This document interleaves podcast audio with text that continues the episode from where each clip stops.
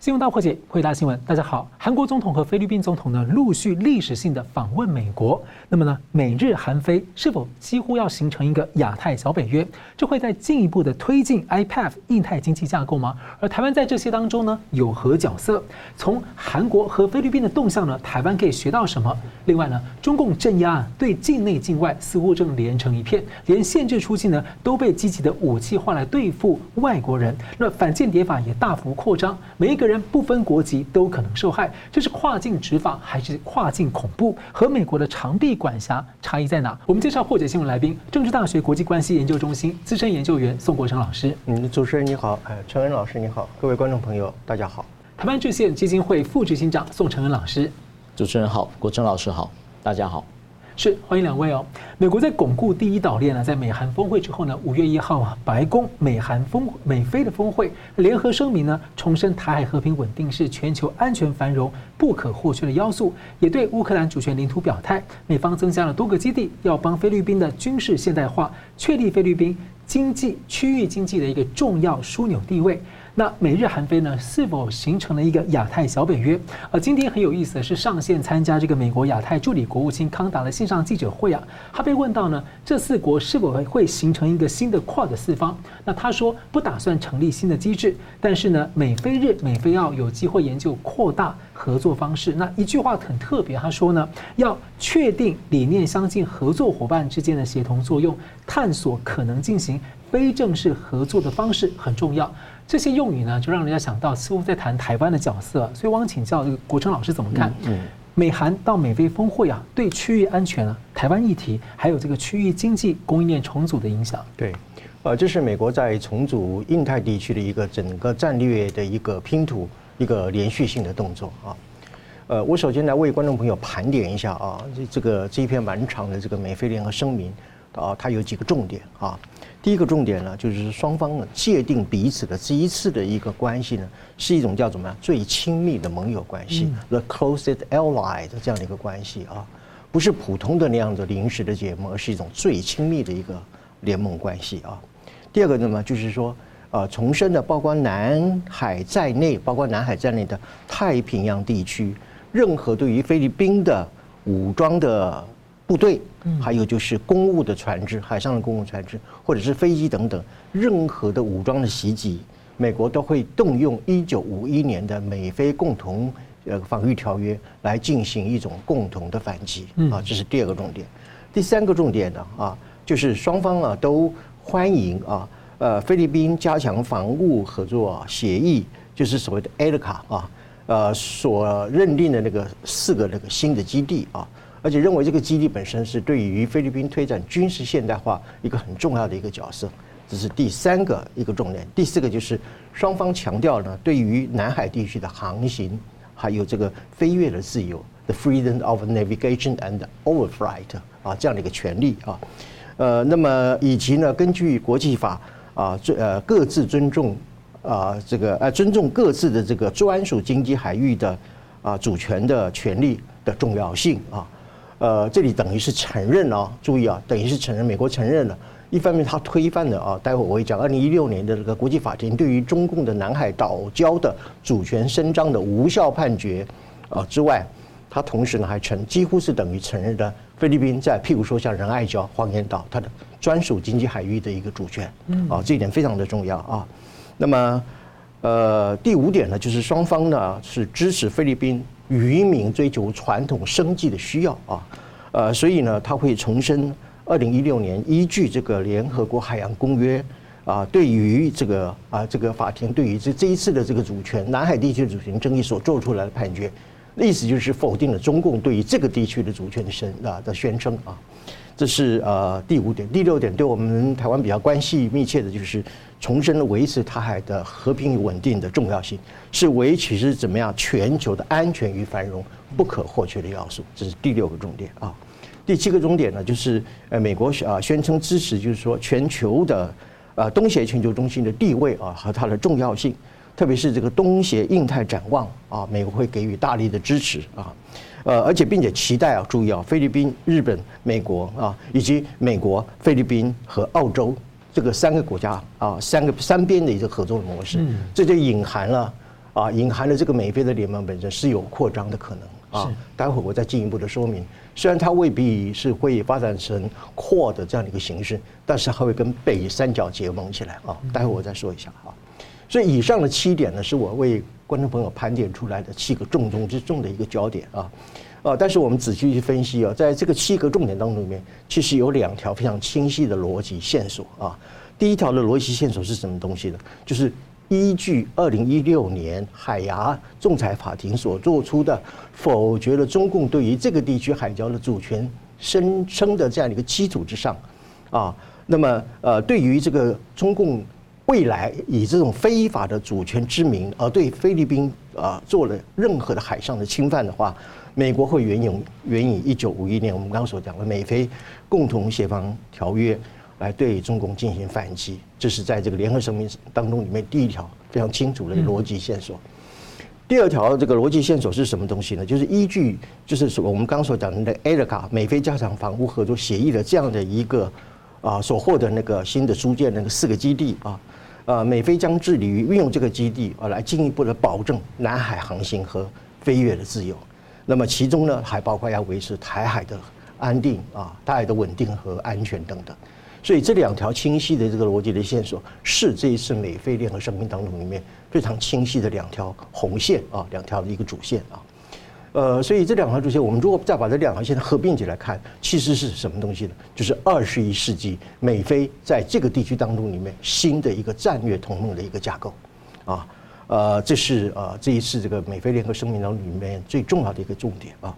呃，当然，我们接下来要谈的就是是美菲的这联合声明，它会后续的去产生一些什么样的一个战略的影响啊？我认为至少有两个重要的一个战略影响。第一个就是说，这一份美菲的联合声明呢，是在恢复过去啊，美国和菲律宾之间基于一种传统安全合作的历史啊。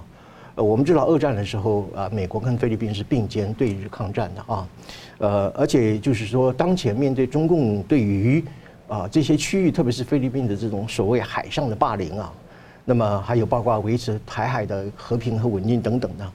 呃，这个都是呃非常重要的一个焦点之一。等于就是我所讲的，就是重建美菲在二十一世纪一种全方位的一个战略框架啊，这是一个很明显可以看到的一个影响啊。那么第二个影响就是说，我们如果连接到这个美韩的华盛顿宣言，我们就可以看到哦，这是这个说美国在继这个美菲的呃美韩之间的华盛顿宣言之后，呃，我过去说它是重塑东北亚的战略格局啊，而且我把它定义为叫做印太北约的东北亚版本啊。那么现在呢，就是在这样的一个版本之下呢，继续的啊再去重塑所谓的东南亚啊印太北约的东南亚版本啊。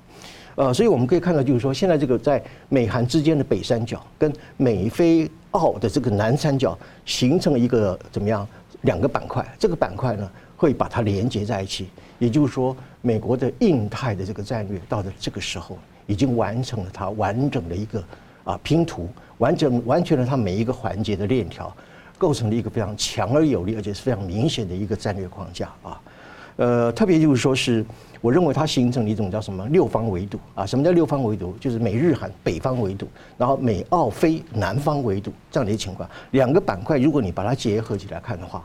呃，它将来还会继续的扩大啊。它不一定就是如同亚太刺青所讲的那个，不一定会跟呃这个呃这个 Quad 哈会连接在一起，但是它一定会跟北方的这个东北亚的那个印太的版本呢结合在一起来，形成一个第一岛链，一个非常完整的一个。为六方围堵中共的一个战略框架啊，呃，这就是我们过去常讲的，就是说天下为共啊。当时我们只是说这样的一个预测和啊这种期待啊，但是现在我们我认为呢，这个战略框架已经是非常明显呈现。我们还有第二层线，像澳英美啊，第二层、第三层的这个第一线就有六。对，就是说不仅它意义非常重大了啊，我觉得也体现了就是拜登担任总统以来啊。他一直强调，就是说，美国跟盟友之间的一种盟友的关系，运用这个盟友的关系呢，呃，来形成对于中共和俄罗斯还包括北韩的一个围堵啊，而不是就是说是美国继续履行他过去一种所谓的啊片面的单边主义，而是一个多边的架构。所以总结的来说啊，我觉得美菲联合声明不可小觑啊，它意义非常的重大。除了我刚刚所讲的，就是说，它不仅是顾及了台海的和平与稳定。同时也它也会和北方的印太北约的东北亚版本连接起来，成为一个整个印太北约的一个架构。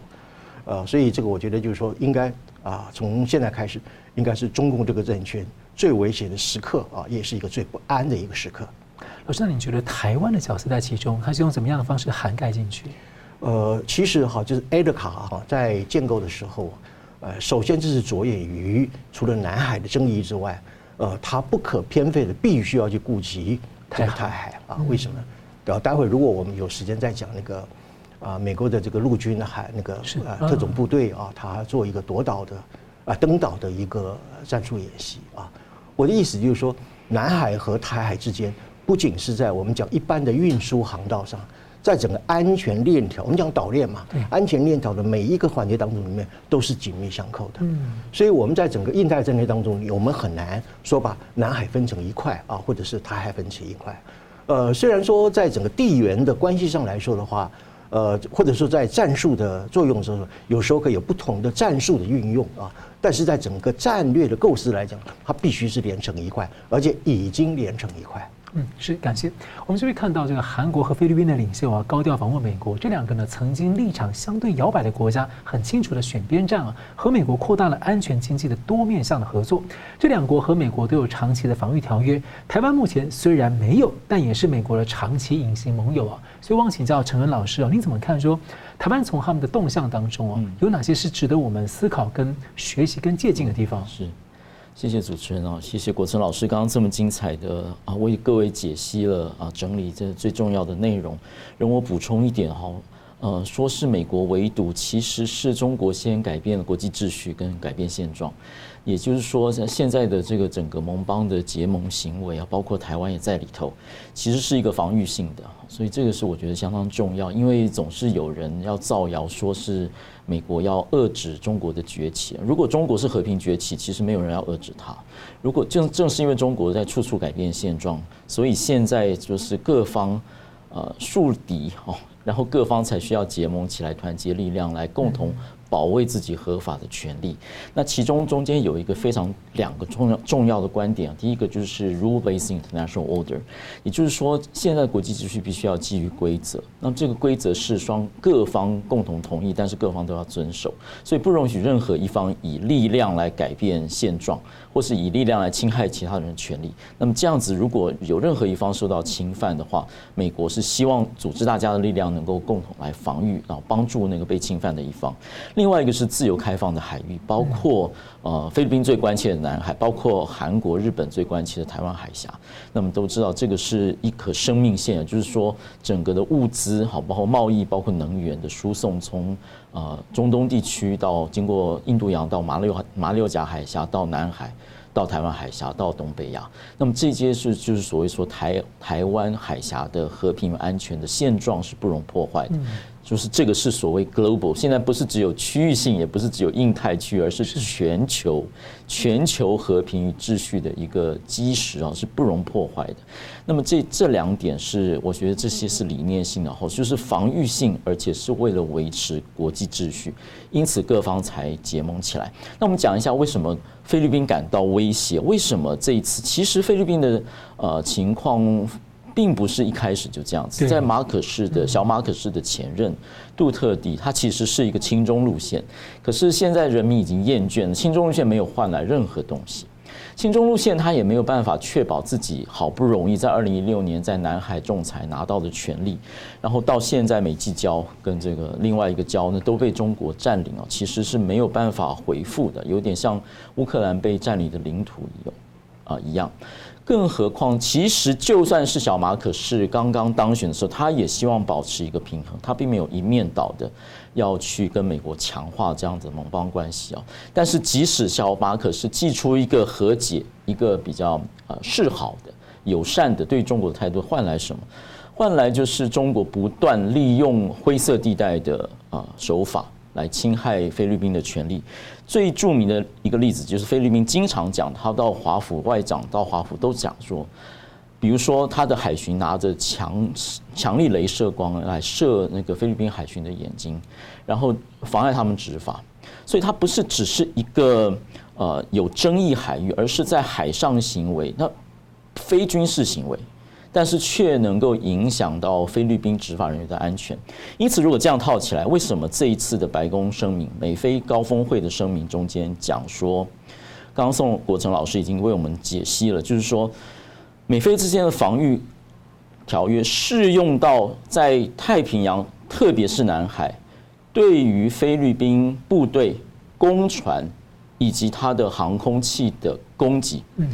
如果是攻击菲律宾公船，就视同攻击美国，然后美国是可以依照共同防御条约可以可以介入的。这件事情，我相信是这次小马可是的外交呃。最希望达到的东西是这这段非常写的非常详细，几乎像是一个法律条款一样。而且中共动用大很大量的这种就是不明的船，然后大量的围堵在那个这是灰色地带，灰色地带。这个是非非军事，所以记得中共有一个发展说所谓非军事的 operation，非军事的行动的准则，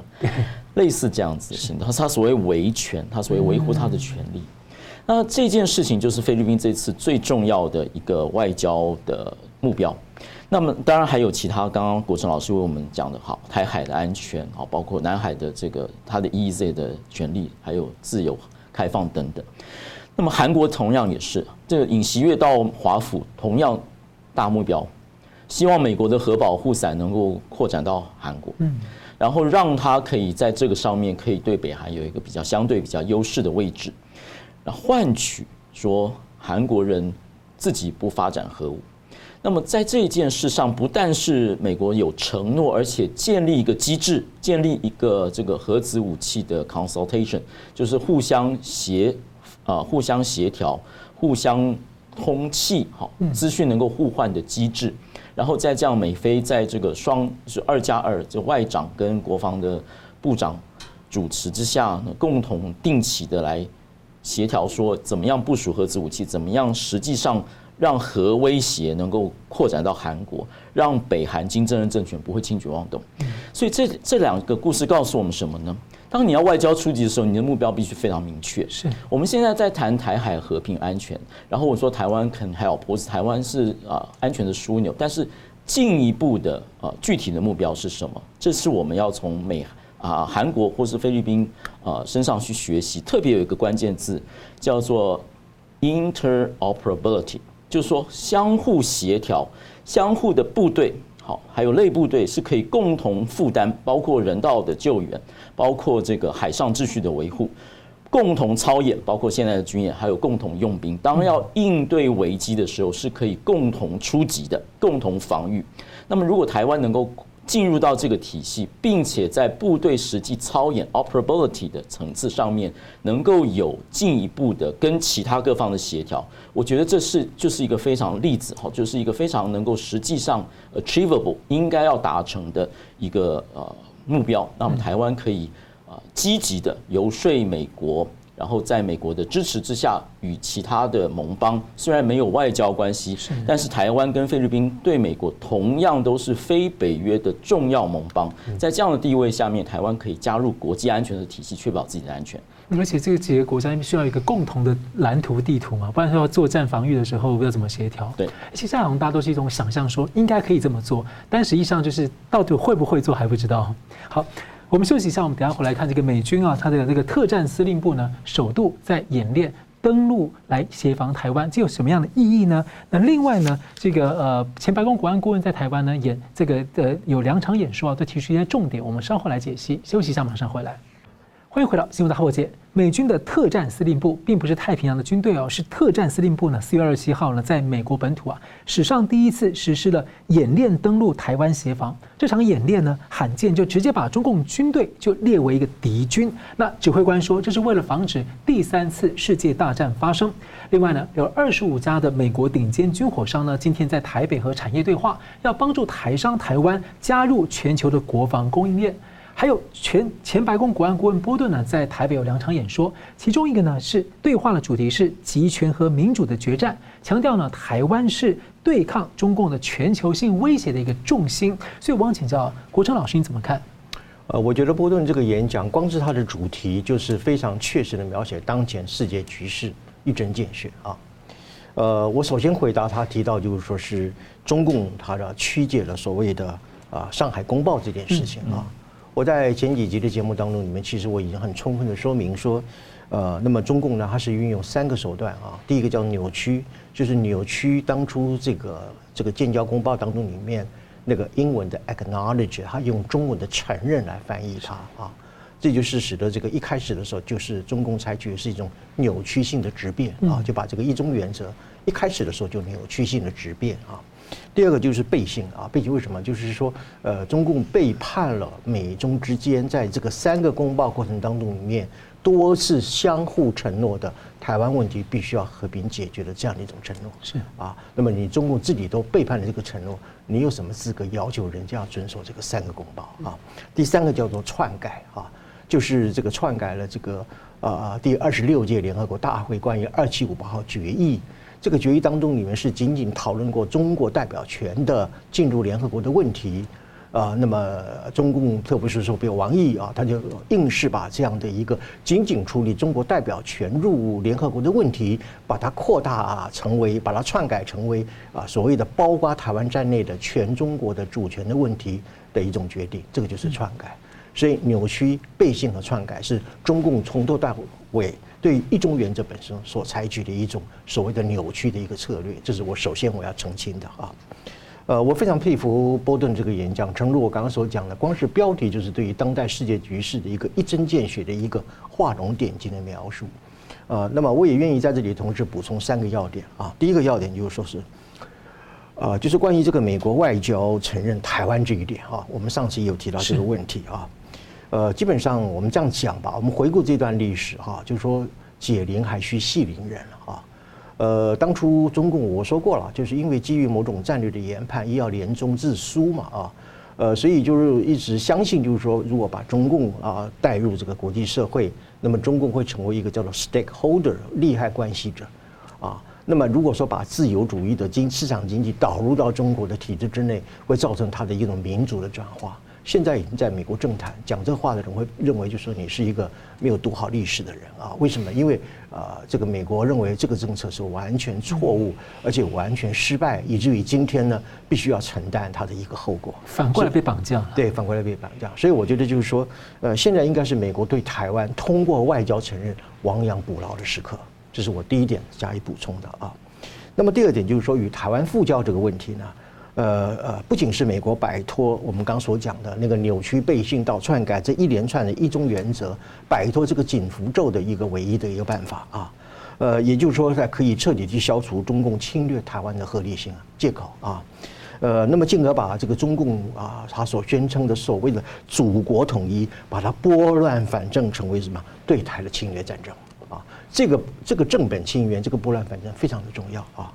呃，所以，因为如果说你今天还在呃中共所自我片面界定的一种原则之下的话，那么台湾就会不会一直被绑定在一个什么样啊中国内政的框架之下啊，像一个无法解脱的身上的一种镣铐一样啊，啊，同时对美国来讲的话，呃，也会产生它的一种。呃，甚至包括美国在外的西方的国家，在面临到支援台湾的时候，会产生某种程度的一种战略的犹豫性啊，这是第二点啊。第三点呢，就是说美台重建外交关系会给西方的所有有台的国家啊，对于协防台湾呢，提供一个合理的依据啊，合理的依据。呃，那么这个会在国际社会当中里面形成一种强大的，我称之为跨呃国际抗中保台的力量啊，不只是台湾在抗中保台，是国际联合起来抗中保台啊。呃，换句话说呢，波顿的这场演讲呢，呃，在台承认台湾这个问题上面，我觉得至少在安全、外交和价值的三个领域，会产生一种什么样外溢的效应？这种外溢效应就是说，引起国际社会对台湾的重视之外，它同时也愿意一起来协防台湾。啊，我觉得这个外溢效应、外应效应呢，啊，对台湾非常的重要啊。呃，那么接下来我们谈一下这个呃美军特战司令部啊，这个这个演习的这个问题啊。我觉得这次演习，我显示了三点三点重要的一个一个一个象征啊。第一个就是说，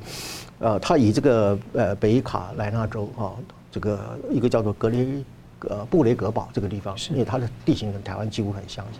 他来演习什么东西的？登岛入岛，在岛上干什么？跟中共作战了啊！所以在这种情况之下，就是说是呃，而且他的指挥官认为，就是说是我们之所以这么做，是为了防止第三次世界大战的爆发。换句话说，台湾的安全是被界定为啊，在避免第三次世界大战的前提之上，台湾必须要被保卫。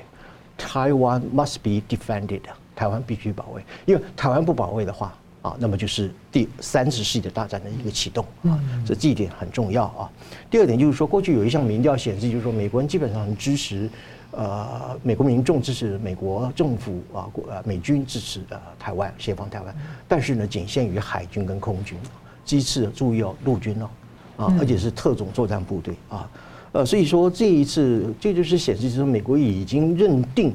中美这个终须一战啊，台湾必须保卫的情况之下，他已经做出了怎么样派兵跟出兵的战术演练啊，这个不只是所谓的战略清晰而已啊。我甚至可以直接把它定义为这个叫做战术笃定，啊，已经从战略到了战术，而且是非常笃定的一种说法啊。呃，所以第三点我要讲的就是说啊，这一次的这个演习，我觉得几乎是彻底粉碎了台湾内部的那种所谓的以美断美、离美这些以美论的论调啊。呃，所以我认为啊，在台湾岛内这些的中共同路人哈，呃，或者是说中共在台湾的在地协力者吧，你们这些人从此以后。我请你们闭上你们的乌鸦嘴啊！为什么呢？呃，请你们认清这一次作战演习对台湾的一个战略和战术上的意义啊！请你们对台湾人民从今天开始诚实的说出一种负责任的话。因为今年台湾的汉光演习重点就是要一个突破中共的封锁，这时候美军去特战司令去演练。登岛协防，那就你暗示说，如果你台湾需要的时候，你被封锁的时候，我可以登上来跟你并肩作战呢？对，他就是登岛入岛，在台湾岛上跟中共作战，讲白了就是这么一句话。嗯，好，我们继续看到这个前白宫国安顾问，他也是前驻联合国大使波顿呢，他在台北两场演说受到不少关注，有不少的建言，那也回应了台湾一些内部的以美论调跟两岸互动的建议。所以我想请教陈恩老师啊，你认为说从他的演讲当中，你觉得有哪些是台湾人呢特别需要留意的？其实波顿在带来是一个观念的改变，他其实是对台湾的听众讲的。当然，在这个上面，美国跟台湾是站在一起。那他其实讲到几个观念改变，其实正是对于台湾国内哈啊投降论、和谈论跟这个以美论的人士好，还有明星所讲的。那呃，我们说呃现在的和谈论就是投降论，因为它已经进展到说委屈的和平也是和平。也就是说，他其实已经不遮掩的叫你投降了。你为了要苟活，你可以牺牲自己的自主权，基本上是这样子讲。那么已经是毫不遮掩的投降论哈。不但是波顿讲说这些论点，正如刚刚国成老师所分析的，可以休了，好，可以休息了，因为其实完全不符合实际。因为中国不会因为你跪下来，他就不打你。也不会因为你坚持什么政治上面的模式，包括坚持九二共识或是一中原则，甚至是中华民国宪法，他就会放弃他的武统的啊行动。那这些呢，可以啊可以休休息了哈，不要有这个寄望。所以他刚刚那个波顿在演讲中间有讲，今天中国会认为台湾是挑衅，并不是因为台湾做了什么，或是我们人民做了什么。而是我们只要一呼吸、一睁开眼睛，对中国就构成挑衅。我觉得这件事情，呃，台湾的政治人物反而没有像波顿那样子的一针见血的讲到，并不是我们做了什么，而是我们的存在对中国就是挑衅。那这一点其实非常有意思哈，因为如果啊，关键不是台湾的行为，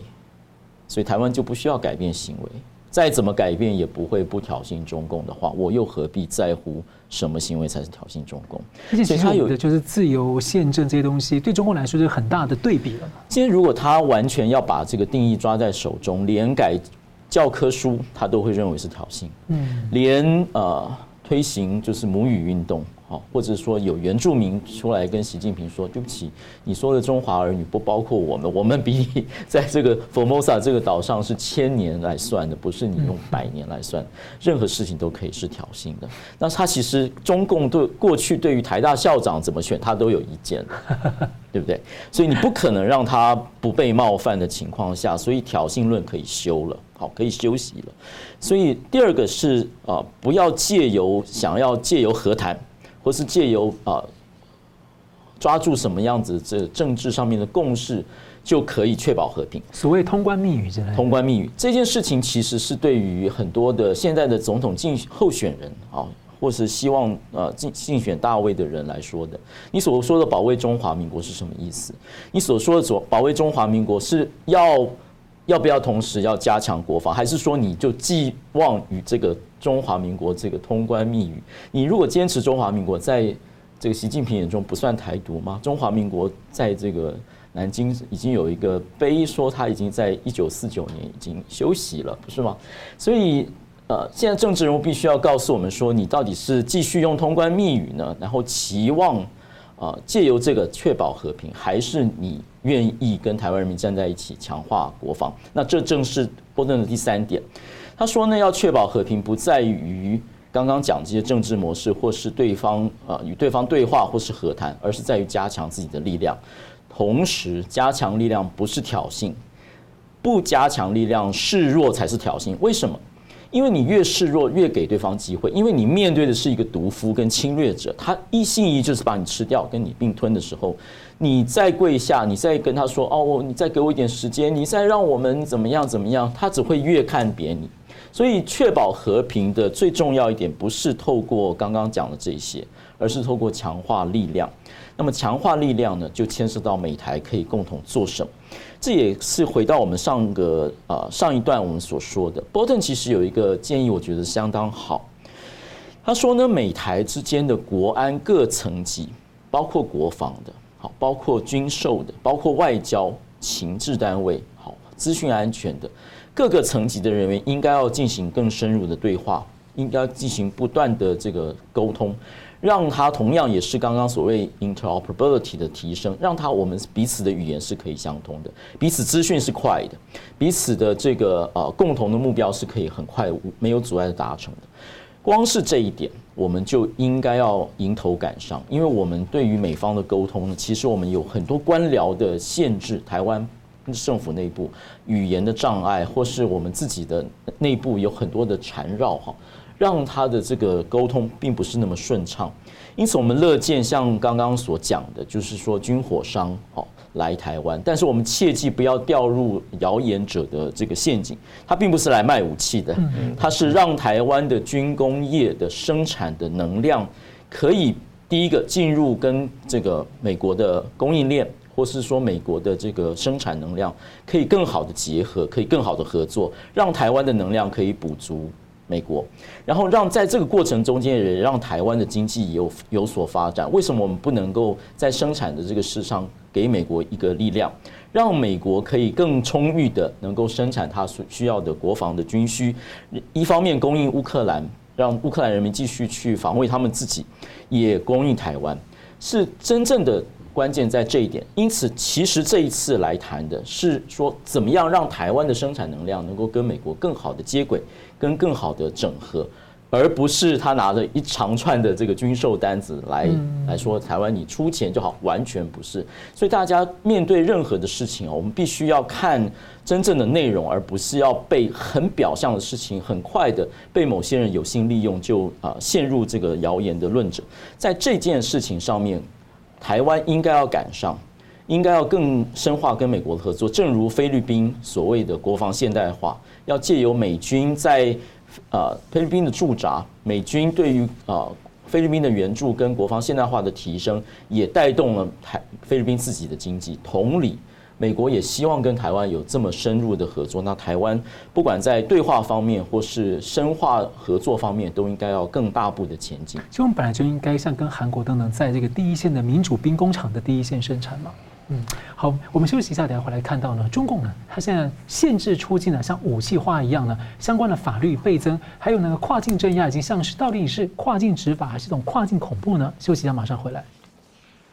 欢迎回到新闻大破解。中共对境内的镇压，对境外的镇压，似乎正连成一片啊！对内老百姓，对境内的外国人，对境外的中国人，乃至境外的外国人呢，都把集权监控还有审查技术都可以输出到一些国家政府，连出入境的手段呢，都可以被武器化。那中共呢，限制出境的禁令已经倍增到了十五个法律，任何人，包括外国人都可能突然被以各种理由禁止出境。最受瞩目的呢，是最新修订的反间谍法，大幅扩张了它的范围，那被质疑呢，可能要大搞人质外交。中共还限制海外用户来获取中国的经济数据。最近五个交易日呢，就有超过了三十七亿美元的外资紧急撤离了中国。那中共港版国安法被讽刺要管全宇宙，中共的跨国镇压渗透啊，海外一一零的警察秘密警察站被认为就是像共产党支部一样抨击侵害主权，是准间谍的行为。所以我请教这个国成老师，你怎么看啊？中共他现在其实是被人家说是这个最大宗的跨国镇压的肇事者，但是他反扣美国的长臂管辖或引渡个案才是跨国镇压。那看起来，中共好像对境内、境外的镇压是有越来连成一片，您怎么看？呃，首先这个叫做必也正名乎啊？什么叫必也正名呢？就是说，中共所指控的美国的那个长臂管辖和中共现在自己所说的那个姑且叫长臂管辖，不能混为一谈啊。这两个这个名词不能共用哈，一个名词不能共用。这话怎么讲呢？美国即使是他长臂管辖，他基本上。啊，是基于一种，就是说是要去维护和体现以规则为基础的国际秩序啊，也就是说是维护这个全球的一个普世的价值，所以你顶多只能说它叫做人道干预或者是人权干预啊，它的目的本身不是为了美国自己自私的国家利益啊，可是中共的长臂管管辖呢，与其你说叫拖他说它叫做长臂管辖，我我愿我愿意呃直接把它界定这个叫做境外镇压。啊，所以说这个，我们不要再讲是什么中共的长臂管辖，根本的本质上就是中共的境外镇压。这点我们首先必也正名乎，我们要把这个名词要做一个纠正啊。那换句话说，中共的这个境外镇压不同于美国的长臂管辖之处，就在于它是把它国内所通过自己所定的那个国内的恶法，把它搬到国际社会来执行啊。那么换句话说，就等于是把你国内的那一套啊，监督人民、破坏人民的那个叫数位极权主义，把它拿到国际社会当中里面去怎么样？去去去乱用、去滥用。嗯。呃，所以就是说，而且他是用这种方式呢，呃，从最近的事件我们可以看出，他其实是试图要对美国打一场怎么样法律的报复战嘛。啊啊，你这个比如说你你制裁了我的企业，那么我也在国内制裁企业啊，其实就是一种报复的一种一种心态在作祟啊。所以第一点呢，就是说是不要一个名词不要共用啊，啊，美国的长臂管辖并不等于中共的这个境外镇压这件事情，啊，这是第一个。第二个，我们刚刚讲到这个反间谍法啊，呃，好像是七月一号要正式执行，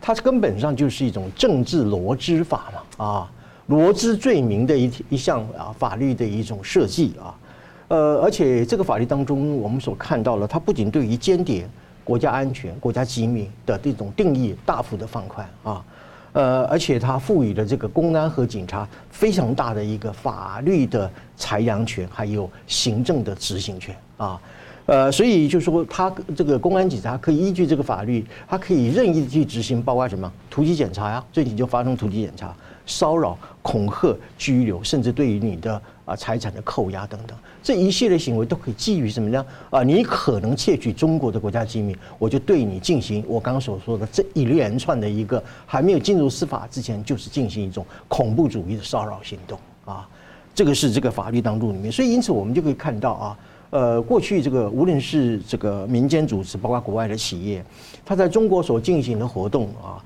呃，包括比如说商业咨询啊，或者是说这个。呃，学术的调研啊，乃至于一般的这种评论，还有就是预测，或者是包括民意调查等等，这些被视为正常的活动，从此以后呢，都可以被罗织成为一种怎么样间谍罪啊？呃，所以比如说最近，例如那个中共对于美光进行所谓的国安审查，什么叫国安审查？这个名词很新鲜啊，其实是你自己编造了一种极权恐怖的做法嘛啊。还有对于这美国的贝恩公司进行什么突击检查，这些做法啊，呃，都是一种就是啊，对于这种反间谍法本身的一种啊滥用，对人权的迫害啊。呃，还有我们最近提到，就是说，包括啊，中共制定的各种怎么样关于护照啦、出境啊等等一种法律。您刚刚提到，算算有十五套法律啊，啊，干什么用呢？它就是要去禁止这些。包括中国人民以及国境外人士进入中国之后出入境本身的一个人身自由的限制啊，对他的行动自由的一种控制啊。你譬如说最近啊，前一阵子呃，这个抓捕了台湾的这个 NGO 的工作者李明哲。嗯，最近呢，他还这个抓啊抓捕了台湾民主党呃民主党副主席杨志远等等啊，呃，这个都是以什么泄露国家机密或者是窃取啊国家机密？你中共窃取全世界的国家机密，你会比人家还少吗？啊，你多的不得了啊啊！所以你的秘密警察不就有被证明呢？正是你在窃取呃人家的这个国家的机密啊，呃，所以就说。呃，甚至包括海外有一些反正是不利于中共的言论啊，比如说主张要去对于武汉肺炎的溯源调查了，对于中共这个经济危机的报道了啊，乃至于这个对于新疆维吾尔人的迫害啊，或者是呃网络上的这种监控的呃这种严酷的手段等等的这些讨论，他都可以把你视为什么境外敌对势力，然后运用他海外的一些组织和人员来进行对你怎么样境外压迫、境外压制、境外恐吓等等的。甚至就是说，我也知道有一件事情，就是说，一个海外的异议分子，他来参加一个活动，他家里的父母亲立刻跟他视讯连线，警察就在家里面跟你讲说，你如果你现在停止这个活动，我们立刻撤退啊，撤出你家。如果你不愿意停止的话，那我就在家里永远住在你家里面。你看这是何等的一个恐怖的一个局局面哈，啊，所以啊，我说它是一个政治罗织法，或者是一个数位集权的。啊，世界普及版本的这样一种推动，啊，我觉得一点都不为过啊。第三点，我要强调就是说，是反间谍法来执行呢，其实就是要去执行习近平那个政治安全高于一切的这样一种啊说法。目前，习近平他只算政治账，不算经济账啊。所以在这种情况之下，也显示说，中共现在处于一种什么权力的一种极度的不安全感啊。呃，那么这是其实是一种政治疑心病啊。那么，所以只要有一些风吹草动呢。他就觉得风声鹤唳，就觉得仓皇失措。啊，呃，所以但是你所有的这些所谓反间谍法啊、出入境管制的一些做法本身，最后呢只有自食恶果，两个恶果：一，所有的外资企业从此不敢进入中国了，全部撤退，你到底还不要讲经济？啊，还有你所有的中国人民，一部分的中国人民本身，呃，没有办法再待在你这个国家，所以现在你看，有很多的中国呃人民跑到南美洲去，然后越过四五个国家，越过亚马逊丛林，进入美墨边境，然后去，然后偷渡到美国。毒蛇黑帮，对，更很危险。对。所以你看我怎么样？我为了自由，这个真的是不自由勿宁死啊！我为了吸一口新民主的空气，我为了要去逃离这个大陆的这种地狱的深渊，我冒着而且是全家带着妻子小孩，冒着全家冒着我生命的危险，跋山涉水，越过这个这个这个沼泽丛林，获得的是什么东西？今生不做中国人，包括他所携带的孩子的下一代也不愿意做中国人。所以从这个事实可以看出，说你这个政权本身不仅是不安到一个极点，事实上你已经崩面临的崩溃的边缘。嗯，现在同样问题，我想请教陈恩老师，你对这个事情的看法？好，呃，呼应刚刚国成老师所讲的哈，中国其实是一个大国，它并没有那么脆弱，但是它在国安，所以滥用国安作为理由来侵害人权这件事上，显得它非常的脆弱，任何事情都可以牵涉到国安。那包括刚刚呃国成老师举的，不管是李明哲或是另外一位的这个人权工作者或者政治工作者的例子，他们的行为其实在台湾所做的。那么在台湾呃资讯有自由，然后他有一些讲学，有一些资讯的交换，他也进行他的一些政治上面的活动。那么但是他到了这个中国的管辖权内就被拘捕，然后不义的审判哈。并且服刑回来。那么，另外我们看到也有这个言论出版的，在这个台湾所做的事情。那在香港也是出版了所谓习近平不喜欢的禁书，就会被认为是违反国安法。那在香港国安法之下，包括展示光时期，就是光复香港时代革命，就被认为说是在分裂国土。中国在这一方面，如果继续这样滥用的话，实在是一个脆弱的国家，根本就不像一个大国。如果依照小粉红的语言，就是说中国你在怕什么？你难道不能对自己更有自信吗？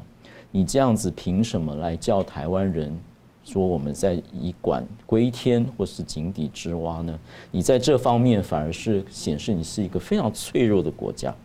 第二就是讲一下法律，法律这个概念其实它必须要有一定的可预测性，它的行呃行为，它规范的行为，它要必须要是可以明确的。如果你滥用所谓的资讯机密，任何事情都可能会牵涉到国家机密或是间谍罪的话，这个法律就已经是跟压迫的工具没有什么两样。机密必须是有一定的程序，在国家啊这个机密法底下去定义的，而不是所有的事情，只要中共认为是有所被窥探，或者他所不愿意知道，或是只是借故，他就可以用这条来办理。这样子的法律。不符合习近平所说的依法治理或是依法治国，连他自己的标准自己都无法符合。第三，我讲一下他的逻辑。还记得杨洁篪曾经这跟布林肯在争议说。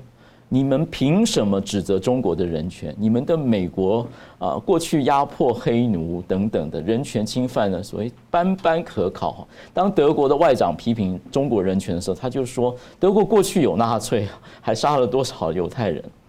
这件事情的逻辑，大家仔细想一想。第一件事情，呃，指责中国人权，如果是一个普世价值的话，不因为其他国家过去有人权侵犯，中国就现在可以为所欲为，对不对？你。别人说我做错事，我就承认，我不会说，哎，你以前也做错事，所以所以怎么样？所以我可以做错事吗？绝对不是嘛，不是这样子的吗？所以第一件事，这个逻辑根本就是有错误的。第二件事是，啊，即使人权侵犯来说，中国的人权侵犯，或是中国现在滥用所谓啊长臂管辖，或是这个呃追诉罪的情形，跟美国或是其他法治国家还是有一个很大的差别，差别在两点。第一件事情是，其他的法治国家有所谓司法救济，对，你可以啊，FBI 或是你的国安单位可以对于在你境内的人有有窃密或是有盗取这个国家机密，包括中国很多的留学生或是学者、假借学者的这个解放军人士，其实在美国做了很多窃密的事情，很多在机场就被查扣了。那么他必须要有搜证，必须有一定的程序，必须是发令状，可以请律师，对。对，然后他是可以法律救济。法律救济的话，即使连川普的制裁令，其实又被法律推翻过。川普的情况呢，在他的这个任内，曾经把很多的公司，包括中国的小米公司，也称也宣告说是黑名单上面，就是禁止其他的美国企业跟他交易。后来经过司法审查后，小米还还清白，脱离那个黑名单。这就是美国自己有他的司法程序，对于行政权有管制，对于有法律救济的情况下。所有人，包括被制裁的中国公司，都有权利。在中国有没有这样子的权利？哪一个你看过？法院不是推行习近平的政策，做政治的打手，而是说司法是在中间，是可以主持正义。还有党委呢？对，现在是连香港的司法都岌岌可危，变成迫害人权的帮凶了。第二件事的差别是纠错，也就是说，我过去所做的事情，我会有这个。我会承认错误。德国是在纳粹时期压迫了很多人权，包括犹太人，但是在整个战后的所有转型正义，哦，去承认自己历史的错误，去根除它的历史渊源，好，包括极右主义，包括种族主义，把它用刑法的手段来加以根除。对于历史的揭发，对于过去旧责，对呃有责任的人的旧责，一切的事情都是纠错。美国过去在这个不管是黑奴时代，或是过去在比如说二战期间刚刚爆发的时候，他其实大幅逮捕了所谓日裔的这个美国人，他们是美国人，但只是他的祖先是来自于日本。那曾经有将很多的人就是无端的就下到监狱去，战后也是平反，也是纠错，并且立纪念碑说我们给你们道歉。我们这是一个法治的国家，这是有正义的。请问在中国正义在哪里？共产党对于你饿死三千万人，对于六四事件，对于天安门妈妈的平反跟正义在哪里？所以，当你没有做过这个，你没有公正的司法，没有法律程序的时候，你的法律是可以被滥用，可以被当作压迫工具的时候，当你没有纠错机制，没有办法承认过去错误的时候，请你不要装成像大国一样，跟把自己跟其他法治比较完整的国家。把它相提并论，我们也期望中国人不再是需要逃离自己的国土，可以在自己国土上面安居乐业。我们也期望中国的政府是真正能够为了天下为公，为了中国人的福祉而去统治的一个政府。好，感谢节目最后呢，请两位给我一分钟啊总结今天的讨论。先请国强老师。好的，我想从美韩的华盛顿宣言啊，到美菲的这个联合声明，证明了至少一件事情，就是在。中美之间的其他的第三国家所过去所采取的亲中政策，到今天为止完全的破产，啊，呃，所以文在寅的这个亲中破产啊，那个杜特地的亲中也破产，所以今天呢，啊，韩国和菲律宾在一种战略上真真实实的叫做选对边，而且是站对边啊，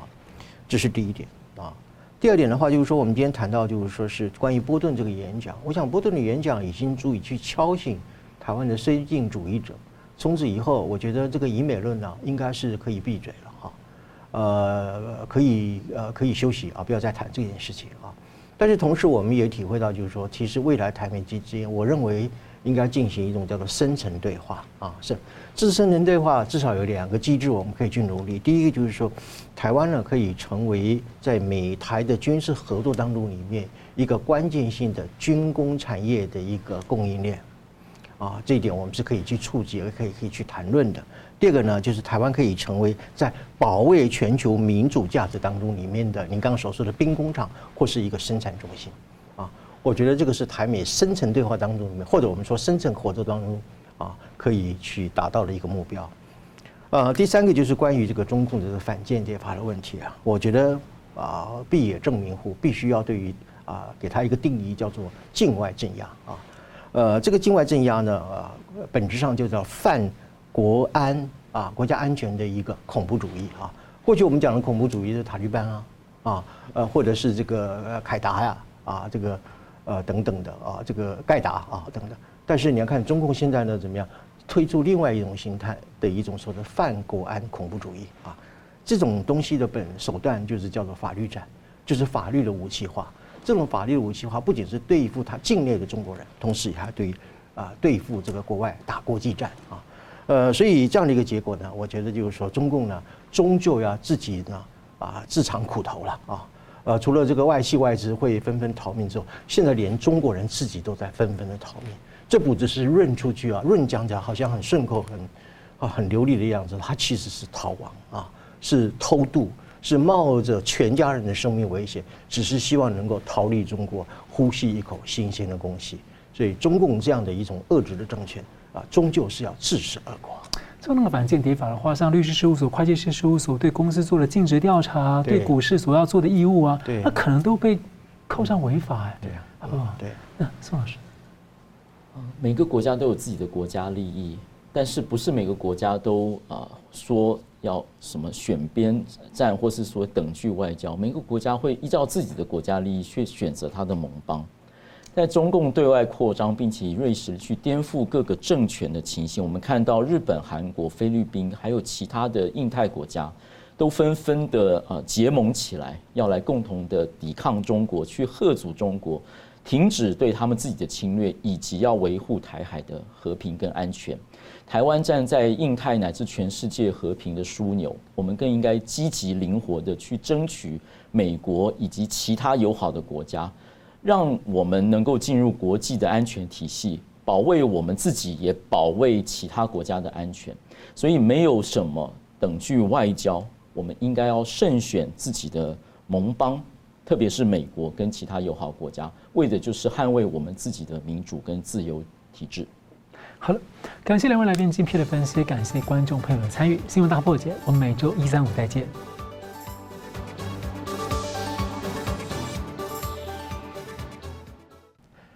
如果您喜欢我们的节目呢，请留言、按赞、订阅、分享，并开启小铃铛。那么，感谢各位呢长期对我们的支持。新闻大破解团队呢将持续为您制作更优质的节目。